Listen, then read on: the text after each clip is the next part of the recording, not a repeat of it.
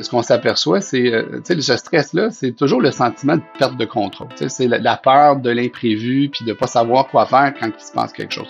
Puis euh, à partir du moment où ça, ça arrive, ce, sentiment de perte de contrôle-là, euh, puis ce sentiment de pas être capable de faire face à des obligations qui vont arriver, ou même de pouvoir planifier des projets, tu sais, d'acheter une maison, d'acheter une voiture, ou même, même d'acheter, de planifier un voyage, tu sais, l'été prochain, ben ça amène quelque chose, tu sais, de, de de très, très physique. Euh, puis c'est là où effectivement euh, ce stress-là peut amener d'autres problèmes, des santé physiques, même la santé mentale. Bienvenue à l'appel de la finance. Je m'appelle Denis Martel. C'est avec le Comité jeune de Finance Montréal que je vous amène à la rencontre de spécialistes du domaine de la finance. Cette nouvelle saison présente des passionnés issus d'une grande diversité, des jeunes authentiques et attachants qui nous présentent une finance différente. Découvrez avec moi leurs préoccupations et leurs valeurs dans un appel de la finance à leur image. Cette semaine, on reçoit Eric McNichol. Eric est cofondateur et CEO, hein, qu'on dit, de Kera Technologies. Bonjour, Eric. Bonjour, comment ça va? Ça va super bien. Merci beaucoup d'avoir accepté notre invitation. Euh, Eric, tu es un, ben en fait, je lisais, je faisais en faisant la recherche, je lisais, tu dis que tu es en mission pour aider à changer la vie des gens en contribuant à leur bien-être financier. Est-ce que tu peux nous, nous expliquer ça? Euh, Quelle forme ça prend exactement? Ah. Qu'est-ce que tu veux dire par là? Ben c'est euh, c'est une grande mission. Euh, ben tu sais, moi je suis un ancien banquier, je travaillais chez Desjardins pendant longtemps. J'ai été élevé dans la finance avec mes parents. Et euh, dans le fond, pour l'objectif qu'on avait, puis ce qu'on a envie de faire, c'est un projet de vie, euh, c'est d'aider les gens à, reprendre un peu le contrôle de, de leurs finances personnelles, les aider à comprendre les comportements puis les gestes qu'ils font pour être capable justement de les aider à, atteindre des objectifs qui sont très différents d'une personne à l'autre. C'est vraiment dans cette optique-là qu'on a, qu'on a travaillé, puis qu'on a construit, puis qu'on a créé cette société-là qui est une jeune start-up, une jeune fintech. Mais là, quel nom tu donnerais à ce métier-là? Quelqu'un qui est en mission pour aider à changer des vies. Là, tu dis que tu es CEO, président, directeur général. Mais moi, ce qui m'intéresse, c'est le titre que tu associerais à ça. C'est est-ce que tu as inventé un, concept? Euh, ben, euh, sur, sur le, rôle de ce qu'on a envie de jouer, euh, oui, effectivement, je pense qu'on est en train de défricher, puis on a eu des conversations très tôt pour rencontrer des gens, pour expliquer un peu ce qu'on essaie de faire. Puis euh, ce qu'on nous dit, c'est euh, ce que vous faites, ça devrait exister depuis longtemps, ça n'existe pas. Le problème, c'est que vous êtes les premiers à tracer le chemin. C'est un peu, tu sais, le rôle que j'ai, c'est un peu le capitaine du bateau qui navigue dans la mer avec la brume, puis qui essaie de trouver, tu sais, le port, puis de trouver un peu la rive de tout ça c'est un peu euh, la réalité d'un, de quelqu'un qui s'occupe d'une entreprise, c'est d'essayer de comprendre comment ça se passe, puis d'essayer d'amener cette vision-là, puis d'atteindre le chemin qu'on essaie d'arriver. Euh, c'est un peu ce, défi-là que, que, je me suis donné, puis euh, j'ai sauté les c'est dans le vide quand je décide de me lancer en entrepreneuriat. Puis, ben, gars, ça vient avec des, des, beaux côtés, puis avec des moments des fois un peu plus stressants. Là, dans ce contexte-là, ben, t'es CEO, hein, c'est un terme qu'on entend souvent, CEO, là, pour ceux qui nous écoutent, tu demandes de quoi on parle, euh, c'est CEO en anglais. Euh, tu dis que t'es bon, ben, ben c'est ça, puis parle-nous-en, là, t'es, CEO d'une petite entreprise, ça veut dire quoi, ça? Ben Qu'est-ce que, explique-nous un peu, tu sais quoi, ton, ton métier dans ce, dans ce contexte-là? Ben, tu sais, c'est un peu euh, l'homme à tout faire, c'est aussi bête que ça. Tu dois être capable de, de comprendre ce qui se passe sans être toujours l'expert dans tout. Euh, c'est là l'avantage de pouvoir euh, t'entourer de gens euh, qui ont des compétences plus fortes que toi pour être capable d'arriver à atteindre cet objectif-là, mais c'est d'être capable de pouvoir la gérer autant tous les, les aspects d'une entreprise, que ce soit la finance, la comptabilité, la gestion des ressources humaines, être capable de penser à, des pro le produit, être capable de convaincre les gens d'acheter la solution.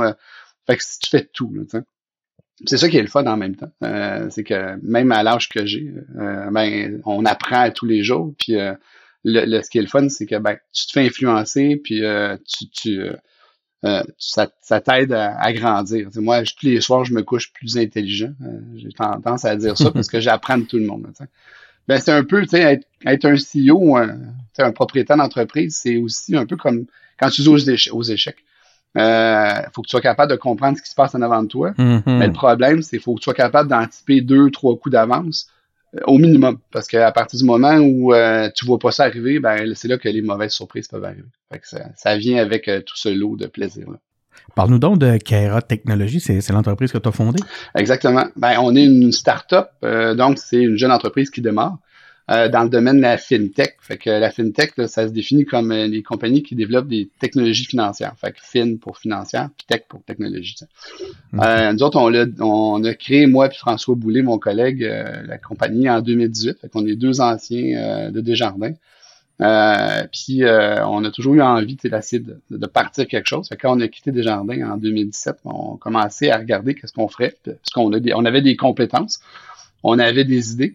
En même temps, euh, ben, ce qui se passait dans notre entourage, puis euh, la famille, les amis, euh, on voyait que ben, c'était toujours un peu difficile. Il y en a qui avaient de la misère à gérer leurs finances, qui avaient de la difficulté à être capable de, de, de se projeter aussi, puis de, de, de pouvoir planifier ce qui se passe de leur côté. C'est un peu là où on s'est mis à commencer à réfléchir, à dire, ben, qu'est-ce qui se fait qu'on devrait tous avoir des, plus de revenus que de dépenses en vie? Hein? On devrait tous mettre un peu d'argent de côté. On, on, se le fait dire depuis qu'on est tout jeune. On se fait dire à TV. Il y a plein d'annonces euh, des institutions financières qui nous disent on ah devrait faire ça. Puis malheureusement, là, dans les chiffres que je vois, plus que 80-90% des gens ne le font pas. Oui, puis ça devient anxiogène, ça. on est, euh, on se sent, les, les, les gens qui n'ont pas cette capacité-là, ça sent, on peut se sentir stigmatisé quand face à toute cette communication-là. Toi, tu es là pour les aider. Totalement. Puis euh, François, euh, mon collègue, c'est un, un, anthropologue, donc des gens qui aiment là, réfléchir mm-hmm. profondément à l'humain. puis ce qu'on s'est aperçu, c'est, on s'est dit, qu'est-ce qui fait que les gens font pas ce qu'ils devraient faire, tu sais? Puis c'est vrai à tout âge. sais. Fait qu'on commençait à réfléchir, à regarder pour s'apercevoir que fondamentalement, on a une relation avec l'argent qui est très différente d'une personne à l'autre. Cette relation-là, elle se construit de notre jeune enfance jusqu'à notre mort, malheureusement. Puis elle est influencée par ben, tout ce qui se passe dans notre vie. Comment nos parents nous ont montré à mettre de l'argent de côté, les bons coups, les mauvais coups qu'on peut avoir fait pendant qu'on est jeune ou à l'université, euh, puis même quand on est plus vieux. Puis euh, ben, l'influence qu'on a des médias, des médias sociaux, euh, puis des gens qui nous entourent, puis ça fait que, à un moment donné, cet argent-là, on, la regarde, puis elle, représente quelque chose de très spécifique. Puis on s'est aperçu qu'il y a des extrêmes dans, dans, dans ces profils-là. Qu'on on amène une personne qui, elle, pour le qui le plaisir de la vie, c'est de dépenser son argent, puis de dire à cette personne-là, mm-hmm. arrête de dépenser, puis mets de l'argent de côté ben, ça va fondamentalement à l'encontre de qui elle est. Que c'est à partir du moment où on a compris ça, qu'on a commencé à construire, puis c'est devenu la base de ce qu'on voulait faire. Puis on est capable maintenant de comprendre ce que ça veut dire pour chacune des personnes, puis d'appuyer, puis d'accompagner les gens dans le compte de ça, en les coachant, en les aidant à prendre conscience des, des façons de faire, puis les emmener à être capables de changer ces comportements-là, puis devenir meilleurs, puis d'être confortable face à ce qu'ils veulent atteindre. Puis ça, ça prend la forme d'une application mobile. Exactement. Fait que puis en parallèle, exactement. Puis elle est déjà disponible dans les Apple Store puis Google Play. Fait que ça s'appelle comment? Kera. Euh, K-I-R-A. Kera, tout simplement. K-I-R-A pour ceux qui cherchent, on peut, Exactement. trouver facilement. Puis en même temps, euh, ce qu'on s'est aperçu, puis euh, la pandémie oblige, c'est qu'on s'est aperçu que ben, tu sais, on a tous eu, on l'a tous vécu un peu. Puis ça a généré du stress dans un dans, la vie de la grande majorité des gens. C'est vrai au Québec, c'est vrai au Canada, c'est vrai partout dans le monde. à partir de ce moment-là, on s'est dit, ben, ce stress-là, euh, le problème, c'est qu'il nous il, reste, pas à la porte. dans le fond, quand on rentre au travail, euh, puis euh, il y en a plein de gens qui travaillent aujourd'hui, ben ce stress-là, quand il nous accompagne au travail, la problématique que ça a, ben c'est que euh, ben, quand tu es au travail, tu n'es pas nécessairement en train de faire ce que tu devrais faire comme travail. Puis ça peut avoir des effets puis des impacts négatifs sur euh, la productivité, euh, sur des accidents, sur la créativité quand tu travailles en création. Ben, c'est là qu'on s'est dit, ben, on va rendre disponible cette application-là aux employeurs pour aider leurs employés à être plus heureux puis à être mieux financièrement. Fait que c'est vraiment dans cette optique-là qu'on a on a fait ce virage-là euh, au début de la pandémie euh, parce qu'on s'est dit, euh, il y, a, vraiment un besoin réel. là, aujourd'hui, on parle de stress financier chez les jeunes plus particulièrement. D'où, d'où, ça origine de où tout ça, là, ces, stress-là?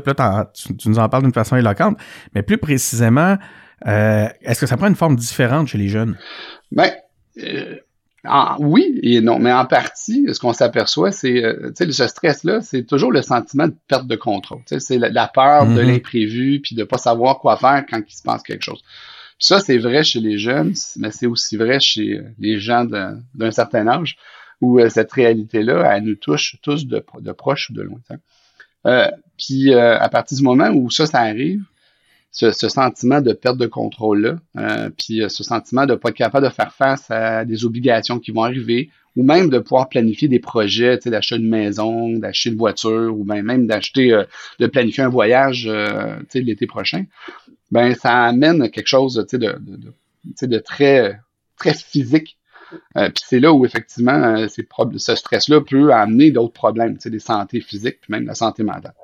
Puis, euh, et ça, ça touche les jeunes, mais honnêtement, ça touche tous les strates de la société. Ça touche tout le monde. Exactement. Ça touche tout le monde. Euh, la vie coûte cher. On dirait que les, les, éléments qui semblaient facilement accessibles aux générations antérieures sont rendus inaccessibles pour les jeunes. On l'entend souvent chez les jeunes. Euh, Est-ce que c'est un mythe? Ben, oui et non. Euh, Est-ce que c'est plus dur pour les jeunes? Ben, c'est plus dur parce qu'effectivement, euh, ben, puis ça, c'est, on est dans une optique où euh, tout va vite aujourd'hui. On a le désir que tout, tout aille vite, d'avoir la capacité d'avoir accès à tout rapidement. C'est vrai autant pour les jeunes que pour les autres, mais en même temps, ce qu'on s'aperçoit, c'est que ben des fois, ben euh, le coût de la vie a augmenté, les choses coûtent plus cher aussi aujourd'hui que, que, que, à l'époque.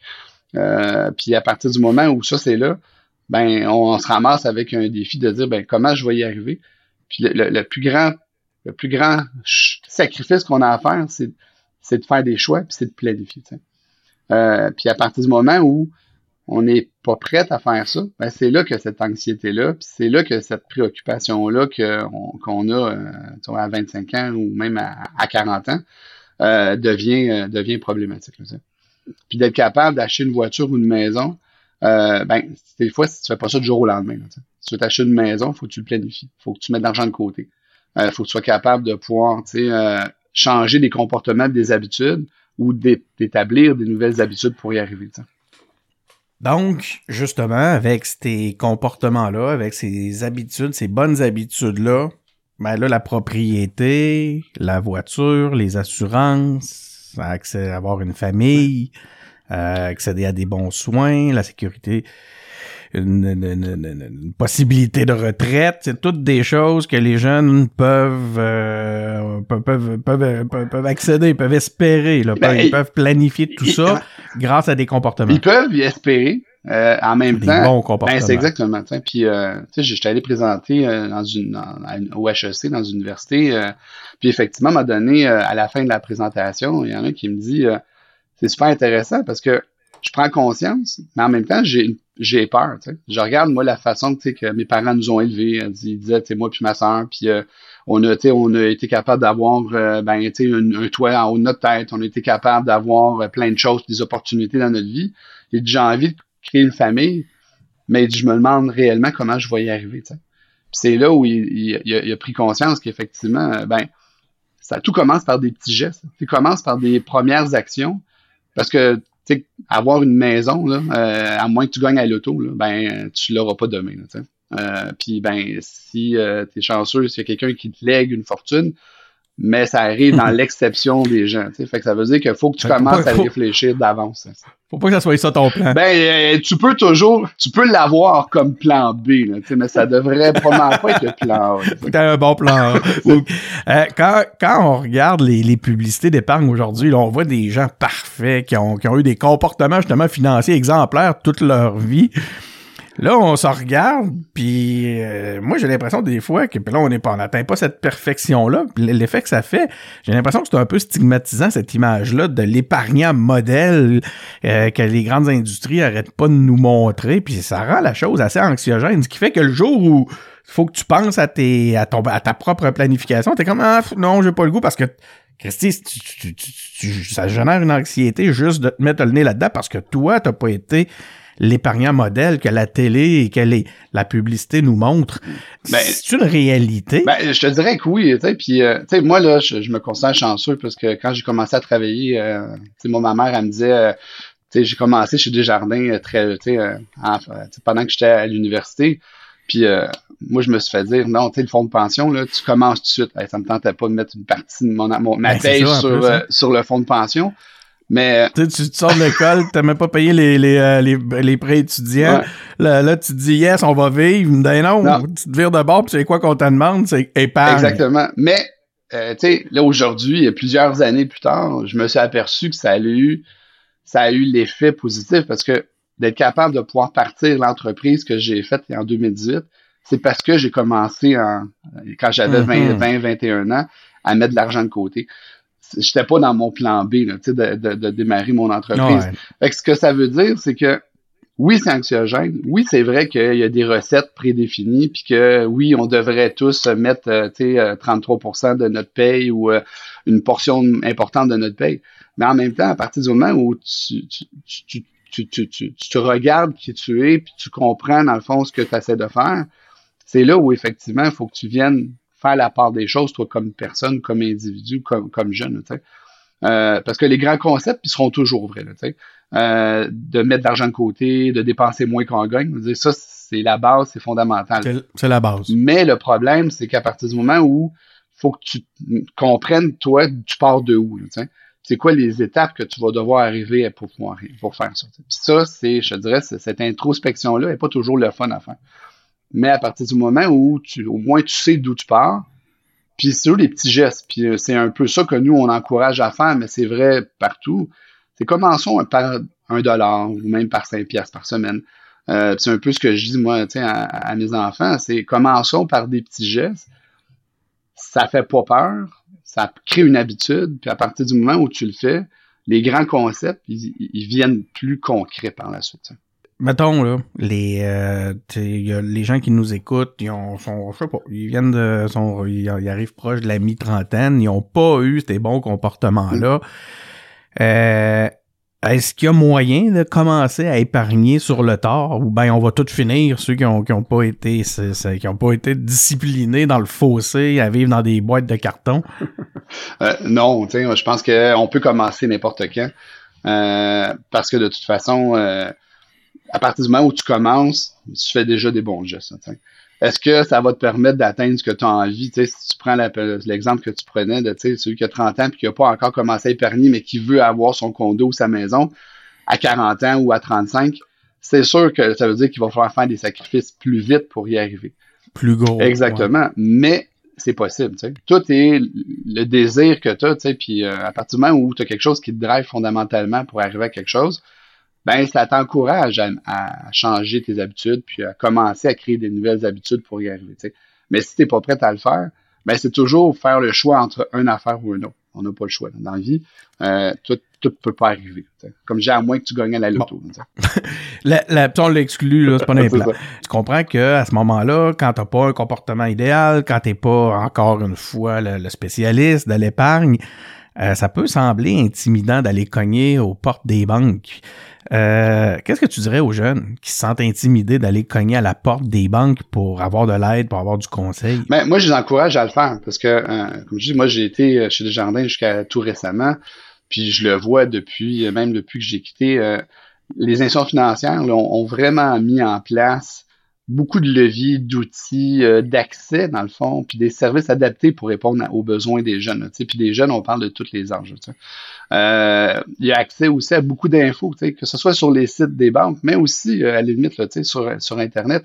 faut pas croire tout des Mhm. fois ce qui, est, tu sais, ce qui peut être écrit, mais en même temps, au niveau des banques, au niveau des messages qui sont là, au niveau, dans le fond, de l'information, puis des services qui sont disponibles, sincèrement, euh, je trouve qu'il y, y a beaucoup, beaucoup de leviers pour, euh, pour, pour pouvoir comprendre puis faire des bons choix. Tu sais, Euh, tu sais, si moi je me reporte quand j'étais jeune, on avait la caisse scolaire, c'était une petite enveloppe avec du papier, il n'y avait pas d'Internet, il n'y avait pas rien, puis les banques, ils voulaient pas nous parler. Tu sais. Alors qu'aujourd'hui, c'est tout le contraire. Fait que moi, je pense qu'il faut prendre le, faut faire, faut, faut faire ce premier pas-là, puis y aller. Puis, tu sais, moi, ils vont être surpris euh, de l'accompagnement qu'ils peuvent avoir. tu sais. Bon, fait que là, on parle de, on a parlé de stress, on a parlé d'anxiété, on parle on de, de, de, de sentiments d'intimidation, Ouais. pas, à ne pas confondre Non, avec ça. de l'intimidation. Euh, Mais j'imagine que là, c'est ça, c'est que là, à un moment donné, il faut aussi s'attaquer aux mauvais comportements puis aux mauvaises habitudes. C'est sûrement des choses qu'on fait juste qu'on fait pas bien qui, au final, vont générer ces, ces sentiments négatifs-là.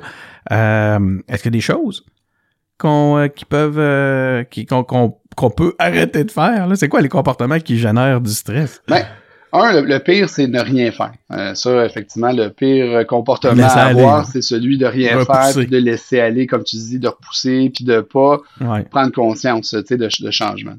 J'aime souvent le comparer à, quand tu vas au gym ou quand tu vas dans un centre d'entraînement. Euh, ben c'est sûr qu'à partir du moment où tu décides de faire le premier pas puis d'ouvrir la porte pour aller rencontrer quelqu'un puis de faire un programme, ben, il, il va vouloir comprendre tu pars de où. C'est quoi tes forces et tes faiblesses? Qu'est-ce que tu devrais faire? C'est quoi l'objectif que toi, tu as envie de te donner? Puis après, travailler un plan pour y arriver. Puis ce plan-là, souvent, ça va être des petites étapes, des petits morceaux à faire, puis des petites bouchées à prendre. Parce que tu ne deviendras pas Monsieur Univers ou bien un champion de triathlon euh, dans un an parce que tu as décidé que tu voulais y arriver. Fait que c'est vrai pour l'argent aussi. C'est vrai pour. Fait que c'est un entraînement. Euh, l'entraîner de faire des gestes, l'entraîner de mettre de l'argent de côté. Puis le but, c'est de comprendre tu pars de où. C'est surtout après de, de, de, le maintenir, puis de faire ça, puis de pas te donner des, des raisons. Ben là, cette semaine, oui, c'est vrai, j'aurais dû, mais j'ai décidé de faire autrement. Si tu fais ça tout le temps, ben c'est sûr que là, tu y arriveras pas. Mais de penser que, dire, moi, mon objectif, c'est d'avoir un million dans un an, ben si tu gagnes 20 000 par année, ben c'est utopique de donner ça comme objectif. Fait que c'est de travailler dans ces plans-là, d'y aller petite bouchée par petite bouchée, puis de le maintenir, puis d'être honnête avec soi-même. Parce que à partir du moment où euh, tu es, honnête avec toi-même, ben au moins tu sais comment tu vas faire les choses, puis tu te connais par rapport ben, au sacrifice que tu vas être prêt à faire. Parce que malheureusement, c'est un peu un sacrifice des fois. Eric, le temps passe vite. On est euh, déjà euh, vers la fin. Dernière question, je la pose à, tous à tous les invités de la saison 2 de l'appel de la finance. Comment tu vois la, finance de demain? Euh, comment les jeunes peuvent se sentir plus compétents, plus confiants? Ben, la beauté, c'est que maintenant, il existe une foule d'outils, des solutions comme la nôtre, par exemple, mais il y en a d'autres. Il y a beaucoup d'informations, beaucoup d'accompagnement, que ce soit par les caisses et les banques. En même temps, comme je disais, puis je l'ai répété souvent, c'est de se faire confiance. Puis c'est aussi, malheureusement, de c'est des choix dans la vie. Puis euh, tu sais, tu fais le A ou le B. Puis à partir du moment où tu fais le B ou le A, il ben, faut que tu sois capable de vivre avec puis d'avancer. Fait que c'est beaucoup ça, je pense, qu'il va être important de faire. Puis ce que je dis, c'est commençons par des petits gestes, puis ça va emmener tout le monde être capable d'y arriver. Mais comme je te disais, la technologie, les outils, l'accès aujourd'hui à une multitude de services, ben c'est ce qui permet, je pense, puis qui va permettre à nos jeunes d'être capables d'y arriver, puis de, j'espère, avoir, avoir un peu moins de préoccupations puis stress par rapport à tout ça. Eric McNichol, merci beaucoup d'être venu nous parler euh, de tout ça. Ben, c'est moi qui te remercie. Ça a été vraiment agréable. Puis euh, en espérant que ça puisse aider quelqu'un. Ça passe vite, hein? Euh, ça passe vite, mais vous pouvez écouter d'autres épisodes. On en a une panoplie. C'est disponible sur le site web comptesurtoi.ca. Euh, vous pouvez aussi visiter la page Facebook du Comité Jeune de Finance Montréal et écouter sur Apple Podcasts, Google Podcasts ou Spotify. C'est Denis Martel qui est au micro. au plaisir de vous retrouver. Bye!